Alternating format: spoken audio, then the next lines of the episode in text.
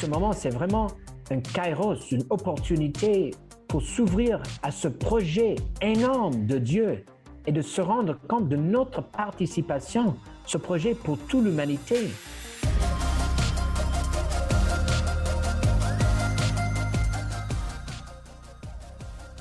Bonjour et bienvenue à Parésia, votre balado qui prend le temps de penser. Le 9 octobre prochain, l'Église entrera dans une démarche de trois ans et qui culminera avec la 16e Assemblée générale ordinaire du Synode des évêques de 2023. Ayant pour terme, pour une Église synodale, communion, participation et mission, cette démarche synodale se déploiera tant au niveau local, continental qu'universel. Pour mieux comprendre les enjeux et le déroulement de cette rencontre inédite pour l'Église, j'ai la joie d'être en compagnie de Julian Paparella. Bonjour. Bonjour Francis. Juliane, euh, si tu le permets, on va se tutoyer puisqu'on se connaît. Nous travaillons ensemble depuis longtemps à Celles et Lumières euh, Média. Euh, en fait, on a commencé ensemble en, 2012, si je ne me trompe pas. On a fait un stage ensemble, stage d'été, vraiment une très belle expérience qui a porté du fruit. Et c'est ce qu'on peut constater aujourd'hui puisque tu es producteur associé à Celles et Lumières Média, mais également et surtout, si j'ose dire, puisqu'il s'agit c'est à ce titre surtout que j'aimerais discuter avec toi euh, aujourd'hui. Tu es assistant à la commission euh, pour la méthodologie du synode des évêques à Rome. Alors, euh, tu es impliqué vraiment à la première personne et au cœur de cette démarche synodale qui va se conclure ou, dont l'apogée, devrais-je dire, sera en 2023 et par la suite dans son application, bien entendu. Euh, mais tout d'abord, est-ce que tu peux simplement te présenter euh, comment ça se fait que euh, que, que quelqu'un comme toi qui vient du Canada se retrouve au cœur de l'Église à Rome pour participer à cette expérience est vraiment fondamentale et exceptionnelle pour la vie de l'Église? Julian Paparella. Oui, donc, euh, comme tu le dis, ça fait une belle décennie ensemble à, à Celle Lumière et qui sait combien de décennies euh, devant nous. Mais euh, oui, tout à fait. C'est, je suis le, premier à être étonné du fait d'être, comme tu le dis, d'une certaine manière au cœur de ce processus synodal qui s'ouvre devant nous cet octobre 2021 jusqu'à octobre 2023. je le vois vraiment comme un service de, de la mission de l'Église. Et euh, je pense d'une certaine manière, c'est ancré dans mon expérience au synode des évêques sur les jeunes qui s'est déroulé en, en, octobre 2018, donc il y a trois ans.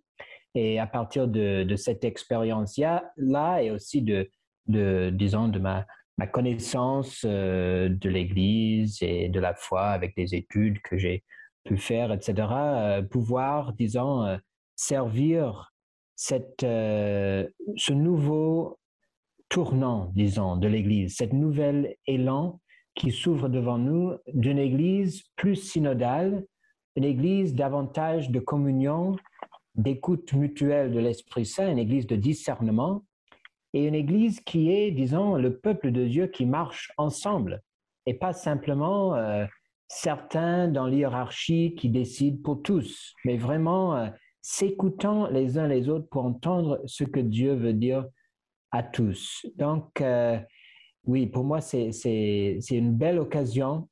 Euh, c'est aussi un travail qui se fait avec des gens de tous les, les continents, donc c'est extrêmement riche.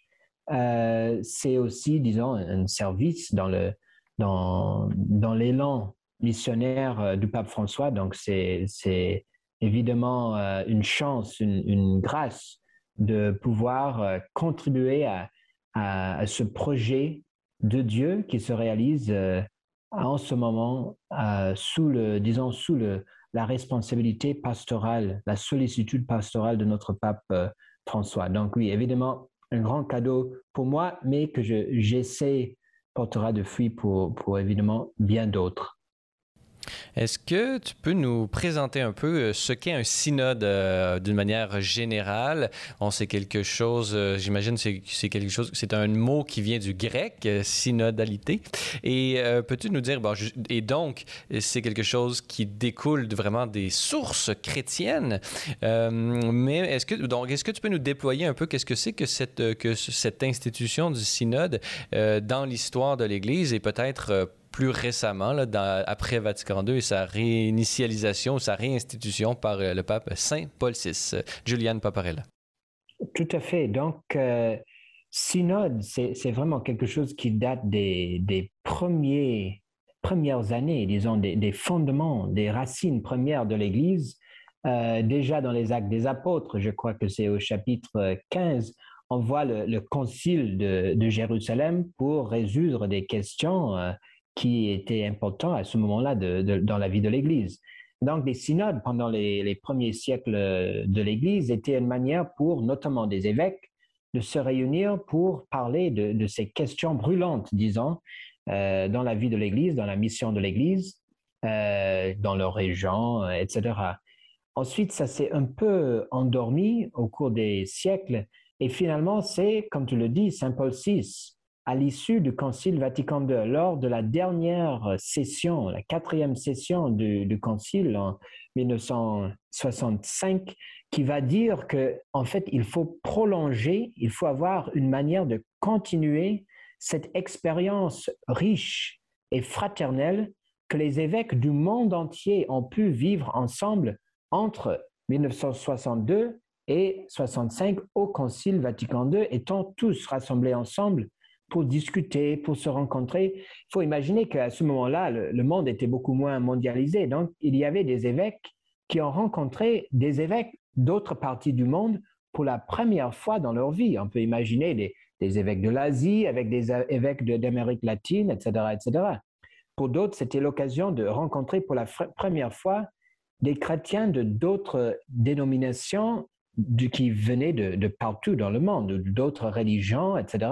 On peut imaginer, par exemple, un évêque qui venait du Canada et n'avait pas forcément l'occasion de s'entretenir souvent avec, euh, je ne sais pas, un grec orthodoxe ou avec un musulman, etc. Donc, cette expérience très riche, très féconde, dont les évêques et Paul VI en avaient fait l'expérience euh, euh, au concile, il voulait une manière de continuer cela. Et donc, il a dit, on va instituer de nouveau ces synodes qui étaient là dans l'Église naissante comme une manière tous les deux, trois ans de rassembler une, disons, une partie représentative des évêques du monde, à peu près 200, 300 sur, euh, aujourd'hui ça fait 5000 euh, évêques, mais 200, 300 pour avoir euh, un dialogue, pour pouvoir partager, échanger autour d'un thème précis, comme par exemple récemment l'Amazonie, la nouvelle évangélisation, la famille, les jeunes, etc.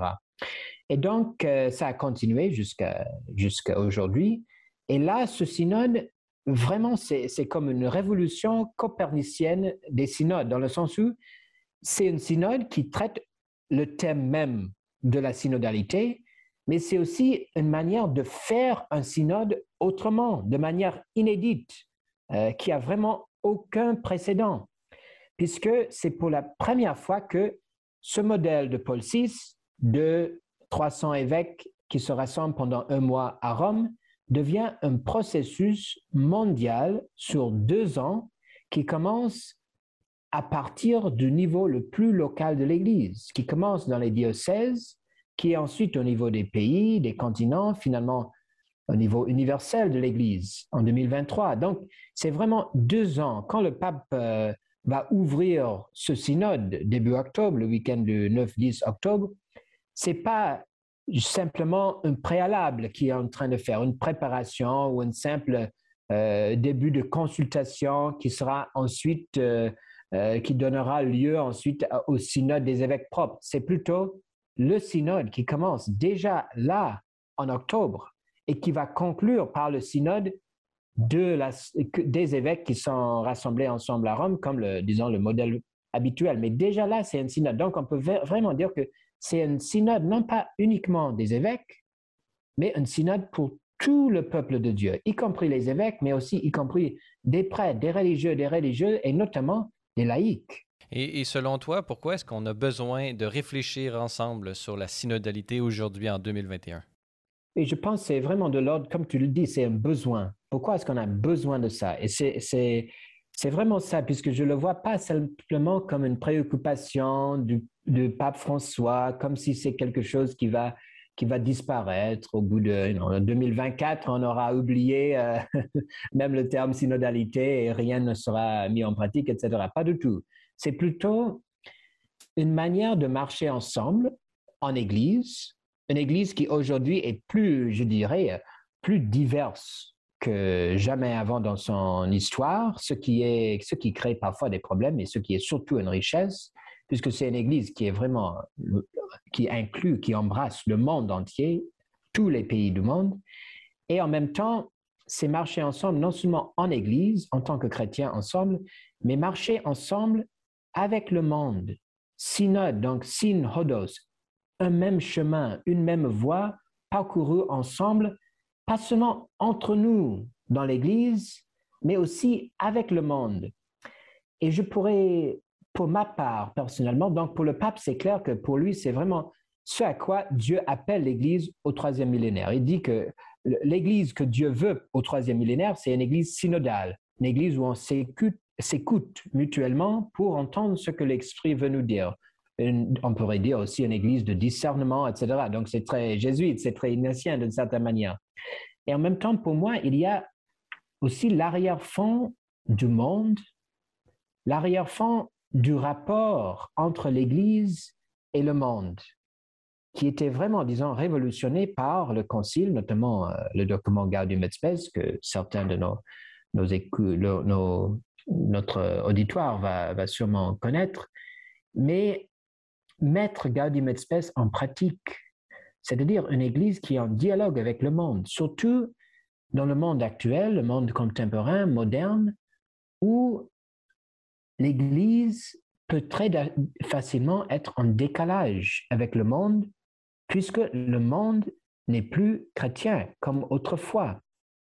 Et c'est pas quelque chose à lamenter, c'est pas quelque chose, c'est simplement qu'il faut prendre compte de la réalité, le regarder euh, d'en face et voir que notre manière de présenter l'Évangile, notre manière de vivre notre foi n'est pas du tout pris comme acquis dans la société dans laquelle nous vivons aujourd'hui, notamment en Occident, évidemment, Canada, États-Unis, l'Europe, etc. Donc pour moi, le synode est si urgent, si vital, non seulement puisque, comme on avait dit, c'est d'une certaine manière un ressourcement au premier temps de l'Église, à l'être même de l'Église, aux racines profondes de l'Église, mais en même temps, comme diraient les Italiens, un aggiornamento, une mise à jour, euh, ouvrir les fenêtres pour laisser entrer l'air frais de l'Évangile, de, de l'Esprit Saint, de, de Dieu, de, le souffle de Dieu, pour pouvoir se mettre davantage au service du monde tel quel aujourd'hui. Puisque c'est ça le risque. Si nous n'écoutons pas les uns les autres, on risque de, tomber pardon, dans un certain idéalisme, dans une certaine illusion, etc. Et ça nous empêche à faire la mission que Dieu nous a confiée, réconcilier le monde, ce monde dans lequel nous vivons, avec lui, être un instrument, un signe, un sacrement du salut. Le Christ est, venu pour commencer cela, réconcilier ce monde-ci à Dieu. Et nous, nous sommes là pour continuer cela. Mais si nous n'écoutons pas le monde, les soucis du monde, les besoins du monde, comment pouvoir faire cette mission-là? Pour moi, c'est ça vraiment le, le besoin vital de synodalité, pour être ajusté aux besoins du monde actuel, et non seulement en 2021, mais aussi en 2022, 2023, 2050, et 2100, 2200, etc. Pour qu'à chaque époque, on soit ajusté aux réalités du monde pour mieux le réconcilier à Dieu comme lui-même il nous envoie et nous appelle à faire. Donc, d'une certaine façon, c'est l'apprentissage pour l'Église d'une nouvelle attitude, d'une façon d'être Église euh, peut-être plus incarnée et plus proche de la vie euh, des fidèles euh, et de leur, de leur rapport, justement, à la foi, comment ils le vivent dans le, dans le concret. justement, si tu, tu, le permets, on va déployer un peu cette démarche qui va se, qui va se produire sur, de, bon, on est en 2021, 2022, 2023, trois niveaux de synodalité qui va se vivre au niveau local, continental et universel. Et on pourrait dire par la suite, euh, on retourne au local. Alors, euh, Juliane, est-ce que tu peux nous, dire un peu d'où est venue cette idée, euh, bon, peut-être sans nous révéler tout ce qui se passe dans les coulisses, mais comment est, est venue cette idée d'une, démarche synodale en trois étapes comme ça? Mm-hmm, oui, une très bonne question. Je pense qu'il y a vraiment donc, il y a sûrement des éléments euh, mystérieux peut-être là-dedans, mais je pense que ça veut, ça veut dire simplement que Dieu est vraiment à l'œuvre et qu'on ne saisit pas tout. Mais pour moi, c'est, c'est vraiment une expérience, disons, de Pentecôte, dans le sens où c'est Dieu qui fait germer quelque chose, Dieu qui suscite quelque chose au sein de son peuple puisqu'il ne s'agit pas uniquement d'une volonté du pape François, par exemple. Bien sûr, le pape François souligne, j'ai envie de dire presque tous les jours, l'importance de cette approche synodale et il le met en pratique par ses gestes, par sa manière d'être, sa manière de travailler, d'être plus dans la collaboration avec les autres, prendre le temps d'écouter, etc. Et donc, c'est à la fois le pape, c'est sûr, pape François, mais aussi, c'est vraiment quelque chose qui vient, à mon avis, du peuple de Dieu, des évêques et de l'Esprit Saint. C'est pour ça que pour moi, c'est vraiment une Pentecôte. Une synode, parfois, on peut croire que c'est comme un parlement où euh, ce qui va décider, c'est la, la, démocratie, la majorité. Mais en fait, non, c'est une manière d'accueillir ce que l'Esprit Saint veut nous donner. Ce n'est pas une question tellement de voter. C'est pour ça que beaucoup parlent de qui aura la vote au niveau de, du synode à l'étape euh, universelle euh, en octobre 2023. Mais en fait, c'est n'est pas tellement ça la question. C'est comment est-ce que l'Église va accueillir ce que l'Esprit Saint va souffler pendant ces deux années pour la suite? Et comment est-ce que cette expérience-là va continuer par la suite? Euh, Ça ne se réduit pas à une simple vote d'un jour. Et donc, pour moi, concrètement, comment est-ce que ça s'est arrivé? Déjà, euh, si on regarde le discours que le pape avait donné, je, conseille à tous ceux qui nous écoutent d'aller lire au moins des extraits de ce magnifique discours que le pape faisait. Donc, c'était 2015, octobre 2015, à l'occasion du 50e anniversaire de, de l'institution du Synode des évêques que Saint Paul VI avait fondé, donc 50 ans avant. Et là, il donne vraiment des axes il donne vraiment des lignes principales, comme euh, c'est là où il va dire, par exemple, pour la première fois que l'Église synodale, c'est ce que Dieu attend de nous au troisième millénaire, c'est une Église euh, qui écoute euh, les fidèles avec les évêques, avec le pape, tous ensemble s'écoutant pour écouter mutuellement ce que l'Esprit Saint veut nous dire, etc. Et ensuite, ça s'est propagé souvent c'est un beau signe de l'Esprit Saint où, des choses sont suscitées à divers endroits un peu en même moment et il y a comme une kairos où toutes ces choses convergent.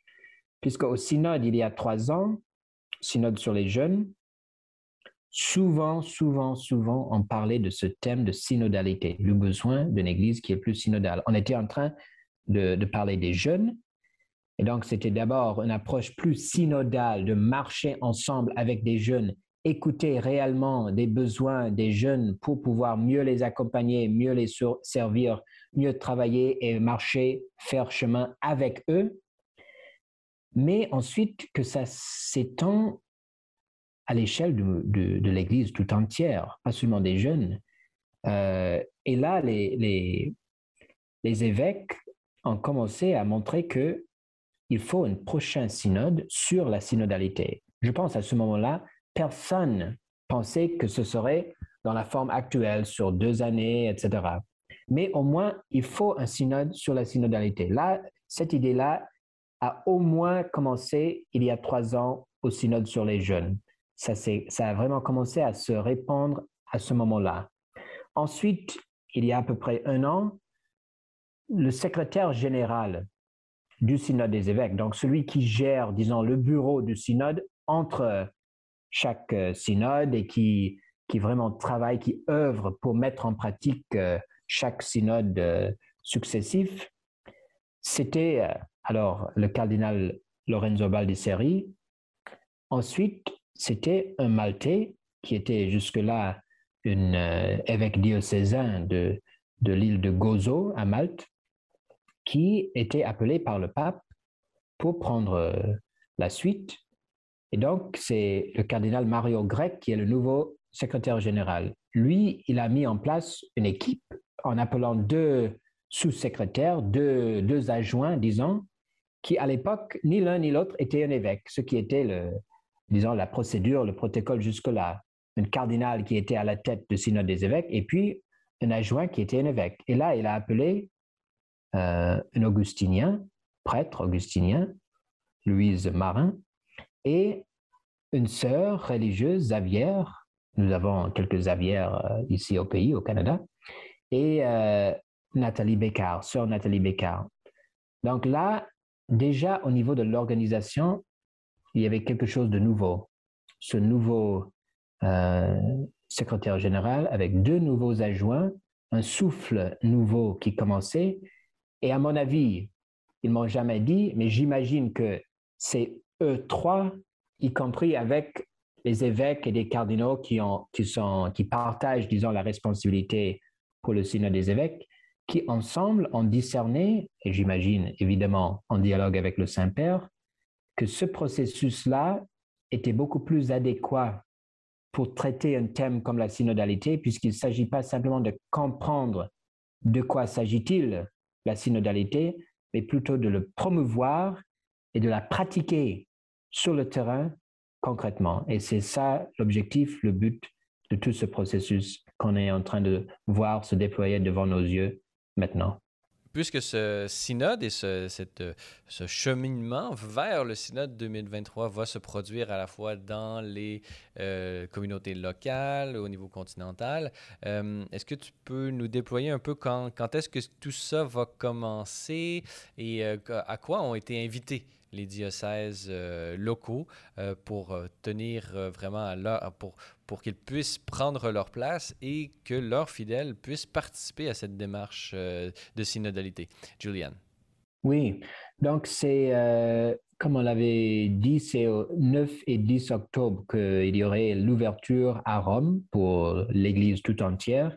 Et le week-end d'après, le, le dimanche 17 octobre, il y aurait dans chaque diocèse une célébration pour commencer ce processus synodal au niveau local. Donc, chaque diocèse est appelé d'avoir une liturgie le 17 euh, octobre pour commencer ce processus. Et ensuite, il y a un référent qui, qui est nommé dans chaque diocèse euh, par l'évêque pour, d'une certaine manière, faciliter, coordonner ce processus, qui sera un processus où, au niveau local, chaque paroisse ou chaque mouvement ou des paroisses ensemble, des différentes communautés locales vont prendre ce temps de réfléchir ensemble de manière spirituelle, ancrée dans la prière, dans la liturgie, dans l'écoute de la parole de Dieu, pour pouvoir s'exprimer sur l'expérience jusqu'ici de notre marché ensemble en Église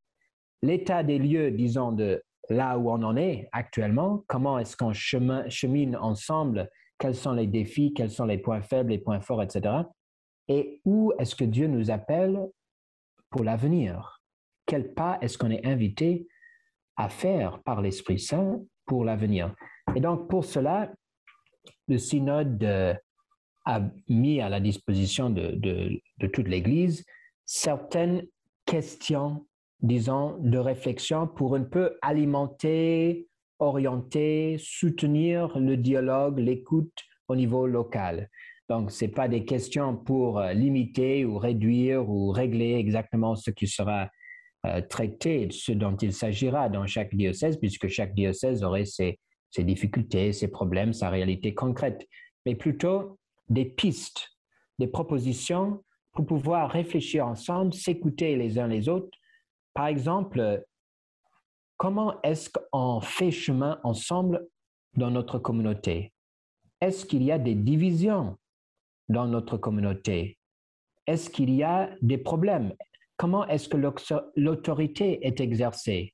Par exemple, est-ce que c'est monsieur le curé qui décide de tout et qui s'en fiche plus ou moins de, de la vie et de la, des besoins de, de tout le monde, qui pense que euh, il a raison et, c'est tout. Euh, comment est-ce que nous construisons ensemble la communion de l'Église? Comment est-ce que nous favorisons dans chaque lieu la, participation pardon, des fidèles? Est-ce que nous avons l'impression que nous partageons tous la responsabilité de la mission de l'Église? Est-ce qu'on est responsable? Est-ce qu'on est co-responsable? Ou est-ce qu'on a l'idée, l'impression plutôt que c'est l'affaire de quelqu'un d'autre? Donc moi, je peux tranquillement euh, m'endormir dans mon banc pendant l'homélie, pendant la messe, et euh, c'est pas mon affaire. Je, suis juste passif, euh, j'ai rien à faire. Peut-être je contribue à la quête et ça suffit. Mais non, comme chrétien, on doit être des disciples missionnaires.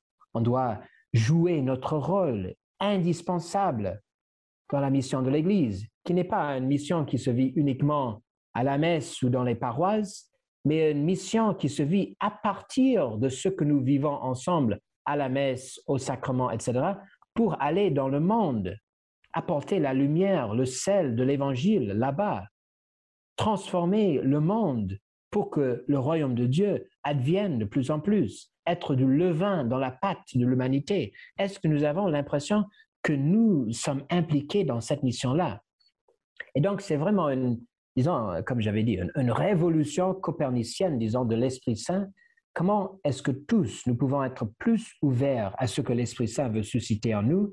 Quels sont les défis, quels sont les obstacles qu'il faut surmonter ensemble? Et quels sont les petits cadeaux, les fruits, les charismes que Dieu est en train de nous donner pour que ça puisse porter plus de fruits, non pas seulement pour l'Église, mais aussi pour le monde. Donc, euh, partager ensemble autour de ces, questions-là, réfléchir ensemble, rédiger une synthèse pour chaque diocèse qui récolte un peu les fruits de cet échange libre, honnête qu'on a partagé ensemble, que ça monte ensuite au niveau de la conférence épiscopale, qui sera ensuite envoyé à Rome, qui sera la base des réunions au niveau des continents, qui sera ensuite renvoyé à Rome de nouveau pour l'Assemblée des évêques en 2023. Donc vraiment un processus qui va partir du terrain, partir du peuple de Dieu, pour que ce qui est dit à cette étape première va retentir à tous les niveaux de l'Église, dans l'entièreté de la peuple de Dieu, du peuple de Dieu. Chers auditeurs de Parésia, notez que pour en apprendre davantage sur Celles et Lumières Médias, avoir accès à l'ensemble de nos émissions ou documentaires télé, consulter notre grille horaire ou lire nos différents blogs, rendez-vous sur notre site internet au www.slmedia.org/fr. Vous pouvez également nous suivre via Facebook, Twitter et Instagram. Grand merci à tous ceux qui veulent bien nous laisser un commentaire sur votre plateforme balado préférée ou en s'engageant par leur mention j'aime ou leur partage. Enfin, notez que l'apostolat C'est les Lumières Médias ne serait possible sans votre contribution financière. Pour faire un don, visitez notre site web au www.slmedia.org/fr où vous y trouverez toutes les informations sur nos différents programmes de soutien financier. Nous émettons des reçus pour fin d'impôt. Merci à l'avance pour votre générosité.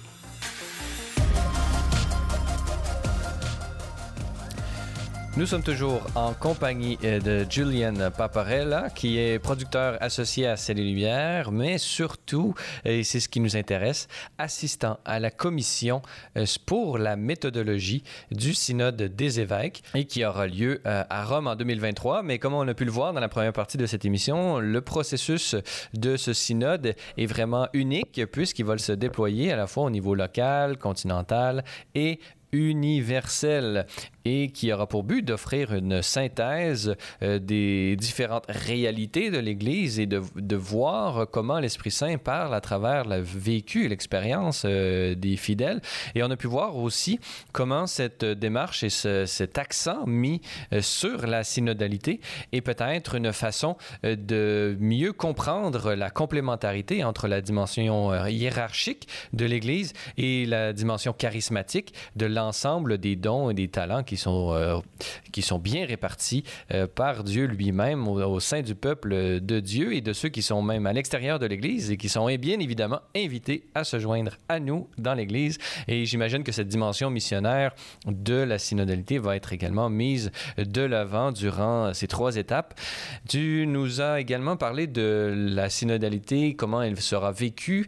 Euh, au niveau local par, euh, et mise en place par, par les évêques qui demanderont à l'ensemble de leurs fidèles de participer et de, et de partager leur, euh, leur expérience concrète euh, de leur foi.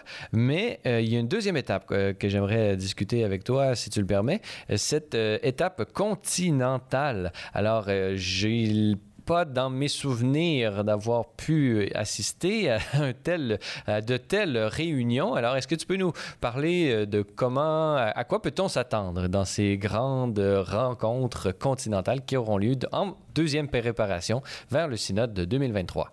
Oui, c'est vraiment une question euh, très importante dans le sens où, d'une certaine manière, on ne sait pas du tout à quoi s'attendre puisque, comme tu viens de dire, c'est inédit, c'est, ça n'a jamais eu lieu.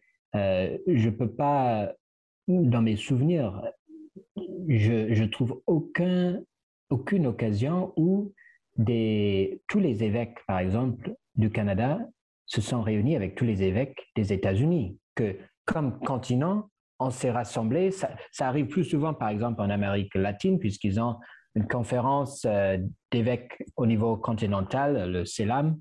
Mais pour nous, c'est vraiment euh, oui, ça sera une expérience très particulière, mais de voir tous ensemble quels sont les, soucis, quels sont le, vécu, comme tu avais dit, euh, du peuple de Dieu et aussi des hommes et des femmes euh, en général dans nos sociétés, dans notre cas en Amérique du Nord.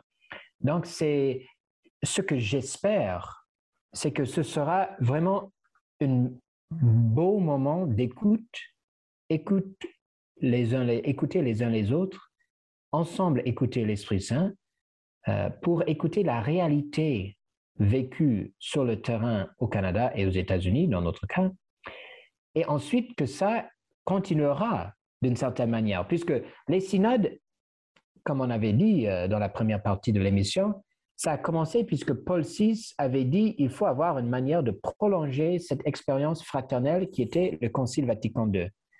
Donc l'espérance, c'est que aussi ce processus synodal sur deux ans au niveau local, au niveau continental, va donner envie à ceux qui y participent de prolonger, continuer cette expérience qu'ils vont vivre ensemble dans l'avenir. Et donc peut-être ça sera l'occasion de, songer, de penser, de rêver d'une éventuelle collaboration plus régulière, plus étroite entre les évêques du Canada et les évêques des États-Unis, par exemple. Euh, pour répondre plus concrètement à ta question, donc ça sera à la suite de, de la phase diocésaine, donc phase diocésaine où toutes ces synthèses de tous les diocèses sont recueillies par euh, la conférence des évêques du pays, qui sont ensuite envoyées à Rome, et Rome va rédiger un document ça s'appelle un instrumentum laboris, un document de travail, euh, une première fois qui sera le document de base, disons, de ces réunions continentales. Ça veut dire aussi que les, les réunions continentales vont tenir ensemble deux choses. À la fois la réalité, l'expérience qui était vécue sur leur terrain, aux États-Unis et au Canada, par exemple, puisque chaque évêque qui est là aurait eu sa propre expérience de ce processus synodal dans son diocèse. Ensuite, c'est à partir de l'expérience de l'Église tout entière, dans le sens où non seulement est-ce que aux réunions continentales, chacun va avoir sa propre expérience de ce qui était déjà vécu précédemment dans la première phase. Mais ensuite, le document de travail va rassembler toutes les synthèses du monde entier. Donc, c'est pas, c'est, je pense que ça jouera un rôle important pour irriguer et donner un horizon universel à ces réunions continentales, puisque c'est à la fois, c'est conjuguer d'une certaine manière l'expérience locale vécue et en même temps dans le contexte de l'expérience universelle de tous les continents, puisque ce sera le même document de travail sur lequel va travailler tous les différents continents. Et ça va permettre ensuite de voir la couleur de la société et de l'Église dans chaque endroit, puisqu'ils vont s'appuyer sur le même document de travail, mais ensuite, ils vont chacun produire leur propre document final qui va donner un peu la saveur, l'écho de ce qui se vit dans ce continent-là, qui sera évidemment avec des, des, similitudes et en même temps des différences avec des autres continents. Le but étant non pas de produire des documents ad infinitum, mais plutôt de susciter une expérience, vivre quelque chose ensemble qui sera décisif, qui sera formateur pour notre manière d'être et notre manière de travailler ensemble en Église par la suite. Pour tout le reste, disons, du troisième millénaire au moins. C'est ça le rêve du pape François. Est-ce qu'on a déjà des détails sur ces rencontres? Où auront-elles lieu? Euh, par exemple, il y a des cas comme l'Amérique du Nord, où est-ce que géographiquement le Mexique fait partie de l'Amérique du Nord? Est-ce que le Mexique sera inclus dans, cette, dans ce continent? Ou est-ce que ce sera toutes les Amériques ensemble? Est-ce que tu peux nous déployer tout ça? Euh, comment, quels sont les différents comptes? Comment se déploieront un peu ces, ces synodes continentaux? Oui, donc il y, aura, il y en aura sept. Et non, c'est pas car il y aura une réunion continentale pour l'Antarctique, mais c'est plutôt puisqu'il y aurait aussi une réunion pour tous les euh, catholiques de rite oriental. Donc ça sera aussi, ça va figurer dans ces réunions continentales puisque aussi ils vivent d'une certaine manière quelque chose de particulier, tout comme l'Amérique latine vit quelque chose de particulier et l'Afrique, etc. Donc, sept euh, pour tous les continents, y compris les rites euh, orientaux. Et euh, de ce que j'ai compris, si je ne me trompe pas, le Mexique va faire partie plutôt du continent d'Amérique du Sud, l'Amérique latine, puisqu'ils font partie de, ce que je, je, viens de mentionner, CELAM, donc qui regroupe toutes les conférences épiscopales des Caraïbes et d'Amérique latine. Donc, de ce que je comprends, ça sera plutôt le Canada et les États-Unis euh, qui seront ensemble, donc euh, Amérique du Nord dans le sens très nord du terme. Et euh, je pense beaucoup des modalités sont encore à, à confirmer. L'une des choses, une manière, disons, de voir la synodalité au niveau institutionnel, c'est d'une certaine manière la subsidiarité, l'un des principes de la doctrine sociale de l'Église, puisque c'est l'idée où celui qui a le plus d'autorité va pas tout décider pour ceux qui sont, pour ainsi dire, en dessous. Euh, chaque niveau, chaque étape va exercer sa propre part de l'autorité. Donc, je pense que c'est vraiment disons, le, style du pape François de ne pas vouloir tout décider. Par exemple, c'est quelque chose qu'il dit souvent aux évêques qui viennent le rencontrer pour les visites ad limina. Comme vous savez peut-être de temps en temps, tous les quelques années, chaque évêque du monde entier va aller avec des évêques de la même région pour rencontrer ensemble le pape et d'autres euh, départements au Vatican. Et quelque chose que le pape répète souvent, et les évêques sont souvent très étonnés par ça, les évêques vont demander au pape Qu'est-ce que vous direz dans tel cas? Qu'est-ce que vous diriez dans telle situation? Ils vont poser des questions, ils vont vouloir des réponses que le pape va leur dire, voilà ce qu'il faut faire, voilà, fait comme ça, faites comme ci, etc. Mais ce que dit le pape, c'est, finalement, c'est à vous de trouver des réponses. Puisque à chaque niveau, il y a des différentes euh, subtilités, des différentes nuances, des différentes réalités. Une chose que je pense va jouer beaucoup, c'est aussi la situation de, du Covid, de la pandémie. Donc, euh, reste à savoir aussi à quel point est-ce que ces réunions locales, nationales, euh, continentales, etc., est-ce qu'ils seront en présentiel? Est-ce qu'ils seront plutôt en ligne? Est-ce que ça sera hybride, etc. Et je pense que ce qu'on est en train de commencer là, c'est le début d'un processus. C'est, comme on a dit, un événement inédit. On n'a pas encore toutes les réponses. Je pense qu'il y aurait d'autres questions et d'autres problèmes qui vont sûrement surgir euh, plus tard au, cours de route. Mais euh, pour le moment, rien n'était décidé à 100% sur, disons, des modalités concrètes des, réunions continentales. Ce qu'on a, c'est des, axes.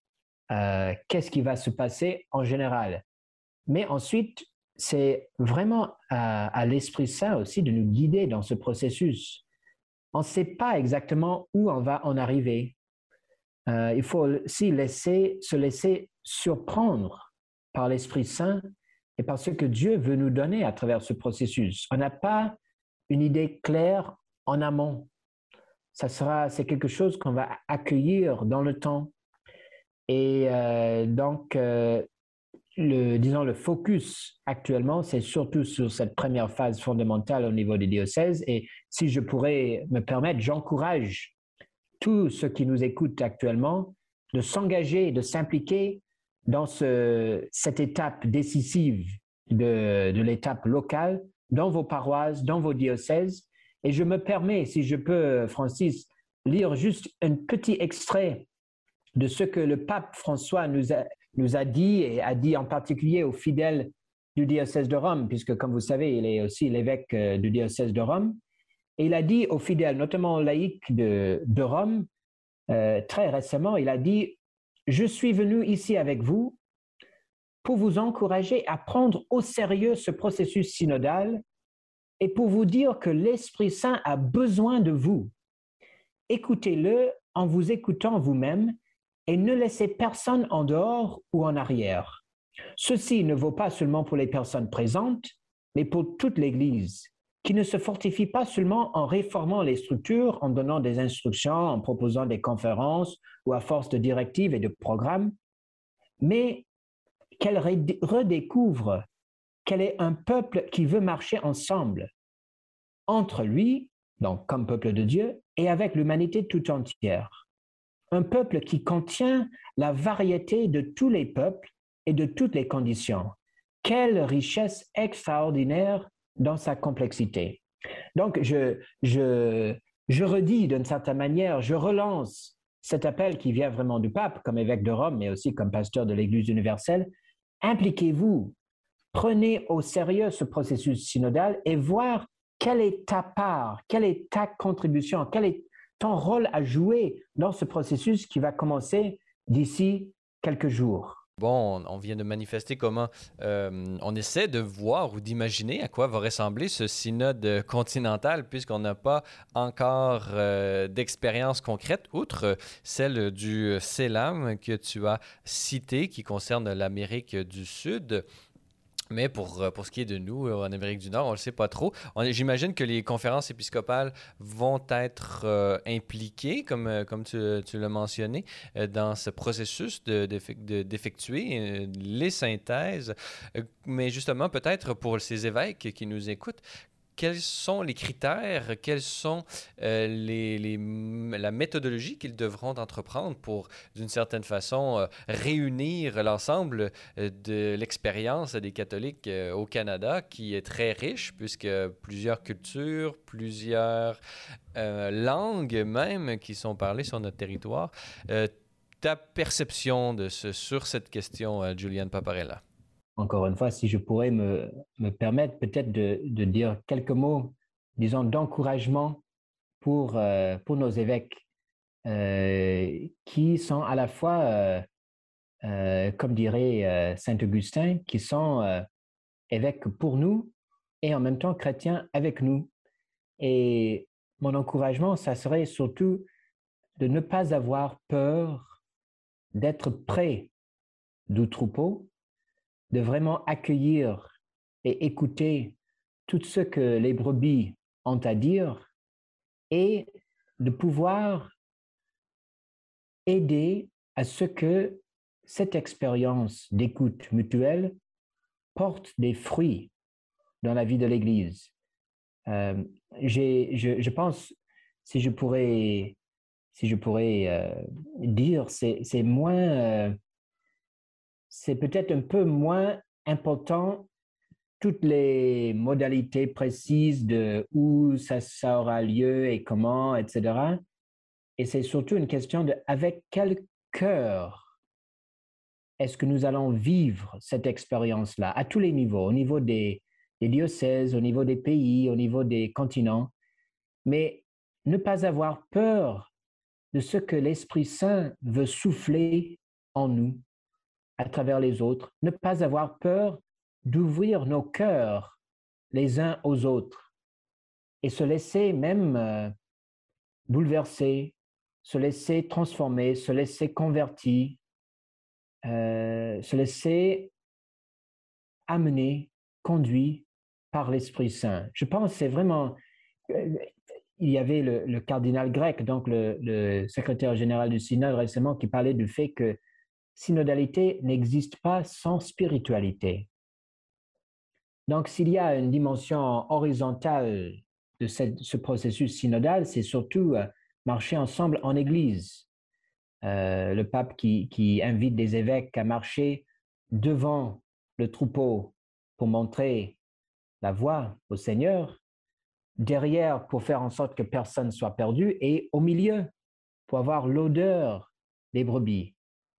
Et en même temps, donc, s'il y a cette dimension horizontale, il y a aussi la dimension verticale qui est moins, j'ai envie de dire, euh, la puissance que l'une ou l'autre personne dans l'Église peut exercer sur les autres, mais plutôt comment nous nous laissons euh, saisis par l'Esprit Saint.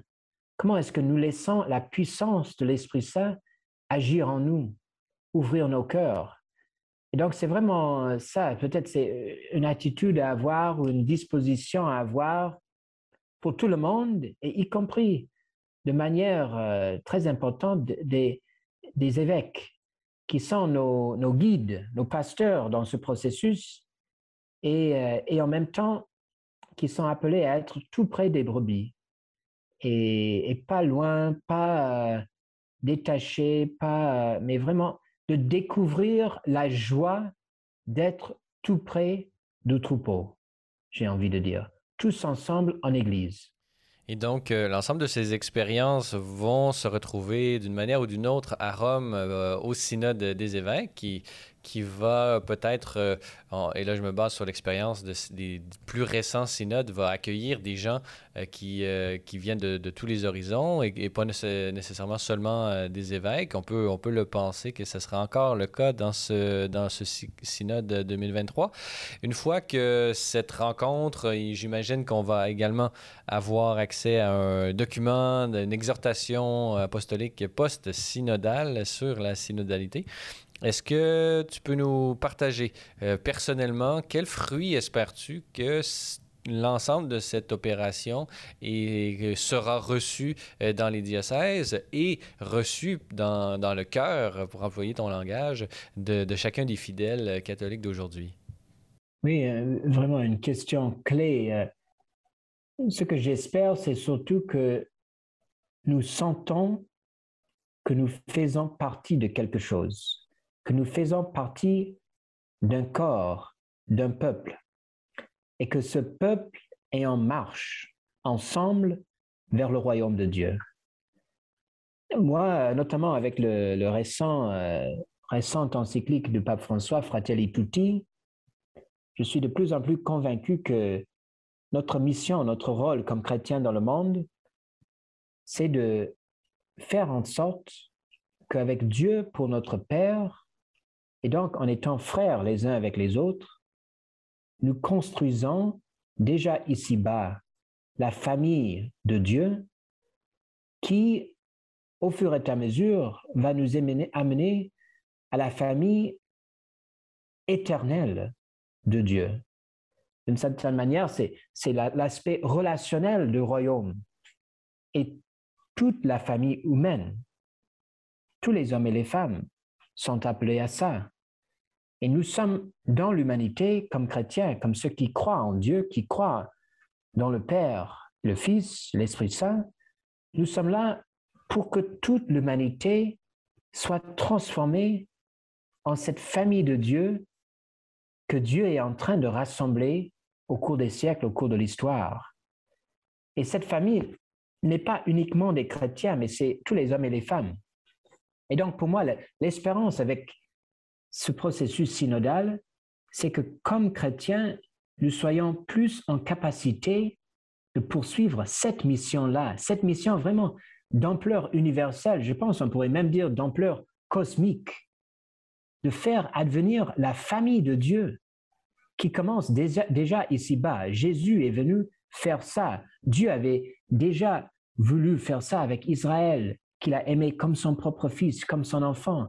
Le Fils lui-même est venu en chair pour nous adopter en cela, adapter l'humanité tout entière et l'Esprit Saint est versé dans nos cœurs pour nous faire crier Abba Père, comme des fils et des filles. Le monde a besoin de ça. L'Église a la mission de proposer cela au monde. Et souvent, nous sommes, nous réussissons pas pour être vraiment dans le, dans l'euphémisme. Souvent, c'est un échec total. Souvent, plutôt que témoigner et rayonner de ce fait d'être ensemble fils et filles de Dieu et donc frères et sœurs les uns avec les autres, nous faisons preuve plutôt de division, de jugement, de nous avons un rapport au monde qui peut être euh, plutôt de l'ordre de la, la condamnation. Et pourtant, Jésus a dit, je ne suis pas venu pour condamner le monde, mais pour que le monde soit sauvé. Le salut du monde, c'est que tous adviennent à cette famille éternelle de Dieu, frères et sœurs les uns avec les autres, et tous enfants du même Père. Donc pour moi, disons, le, sur le plan le plus large, c'est ça l'enjeu de la synodalité.